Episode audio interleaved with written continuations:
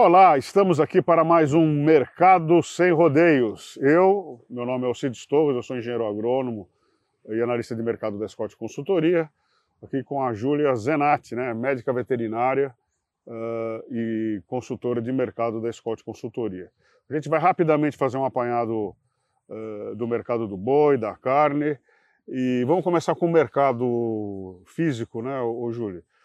Você falou que o boi reagiu em novembro, ficou estável, foi mais ou menos bem aí no comecinho de dezembro, da, né? comecinho de dezembro e agora caiu. Como é que está o mercado? Exato. É, a gente teve aí um novembro bem estável, né? Praticamente o preço do boi não mexeu em novembro. Aí lá no finalzinho de novembro, quando foi virar para dezembro, a gente viu o mercado dando uma reagida justamente por essa oferta um pouco menor do gado indo para abate. E agora aí na última semana a gente viu a cotação já caindo novamente, muito por conta das escalas das indústrias frigoríficas que têm se alongado. A gente já está com a maior, boa parte aí de grandes indústrias fechando o mês de dezembro já. Isso impactou no, no preço da arroba do boi gordo. É, ele está cotado hoje em 282 reais, né, a prazo ali. Isso é Praça de São Paulo. Isso viu? é Praça Paulista. E é, as expectativas aí talvez sejam até o final do mês que pode ser ainda mais pressionado devido a essa questão das escalas já estarem preenchidas. É, o que deve contrabalançar esse, esse cenário reportado pela Júlia é que quando vai chegando o final do ano, o, o pessoal vende menos por causa de imposto de renda, etc, etc. São estratégias financeiras e talvez a oferta também. As férias coletivas também, é, né? Férias coletivas, talvez a, a, oferta de gado diminua e o preço se sustente, tá? Bom, Júlio, nós falamos até agora do mercado da é, para o pecuarista da roupa do boi gordo e o mercado da carne, como é que tá? Carne desossada e carne com osso. Ok. Bom, o mercado de carne com osso, ele acompanha bem mais de perto a questão do, do mercado do boi gordo, né, a questão dos abates. Então, com esse alongamento das escalas e a pressão um pouco maior no boi gordo, a gente viu os preços do mercado é, de, do atacado com osso pressionados também. Caiu um pouquinho. A gente teve aí... Então, pera lá, a, a a carne com osso no mercado atacadista, a cotação caiu. Então. Caiu. Teve tá. um recuo de 1,1% aí na última semana.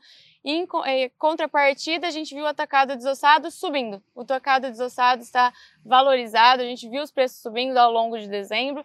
No varejo também, muito atrelado ao consumo que vem melhorando nesse mês. Então vamos lá, para pôr ordem no coreto aqui. Uhum. A, a, carne desossada, ou seja, os cortes de carne, uhum. no mercado de carne sem osso, os preços estão subindo estão então. Estão subindo. E por quê?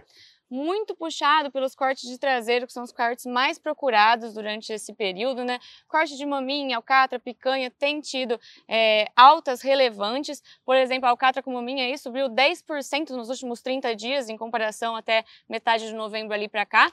E, em contrapartida, o dianteiro é um corte menos procurado. As altas poderiam estar até maiores, mas está dianteiro e charqueado no mercado, muito pouco consumido, baixa liquidez, o que tem segurado essas altas, mas altas no mercado.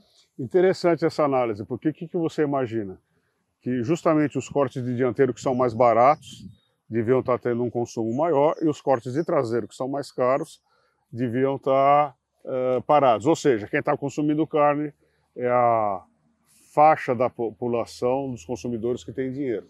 E acredito que até por causa dos estímulos financeiros do final do ano, né, Scott? Essa questão do recebimento ah, de décimo terceiro, bonificação, a galera às vezes quer comer uma coisinha diferente do que está habituada, deixa a carne de panela de lado e vai assar uma picanha. Uma carne de panela é muito bom. Ah, viu? não, é muito boa. Eu gosto muito. E escuta, e como é que está a exportação? Exportações. As exportações em dezembro, elas vieram em volumes menores comparados a novembro e a outubro. A gente chegou aí a uma marca de 6,8, 6,8 mil toneladas embarcadas por dia agora em dezembro, mas comparado a novembro, esse volume já veio melhor e o pagamento também veio menor.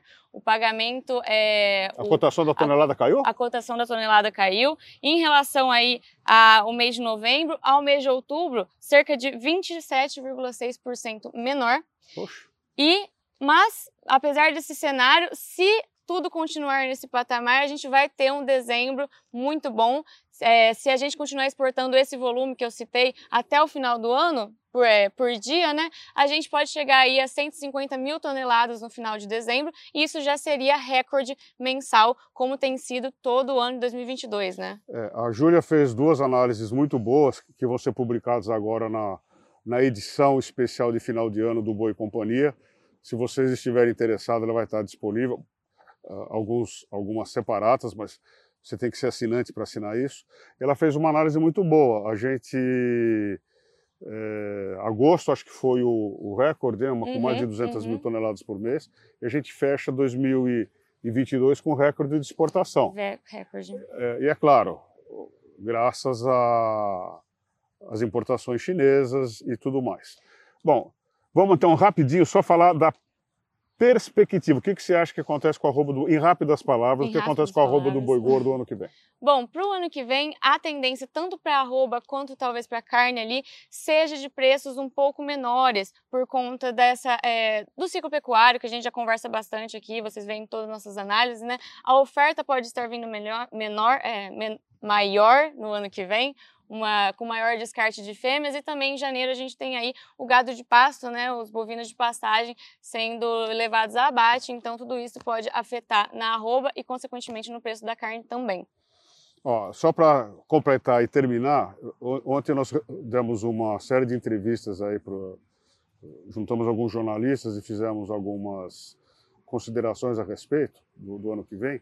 E um jornalista que eu acho que só consome carne de, de de traseira falou: Puxa, mas o preço da carne no supermercado não cai. Eu falei: Ó, não, ela está confirmando isso, não deve cair, porque dezembro a gente tem normalmente um, um consumo maior em função do, do, aumento de renda, e o preço normalmente cai em janeiro, porque aí é período de férias, férias escolares, etc., muda os hábitos alimentares e coisa e tal.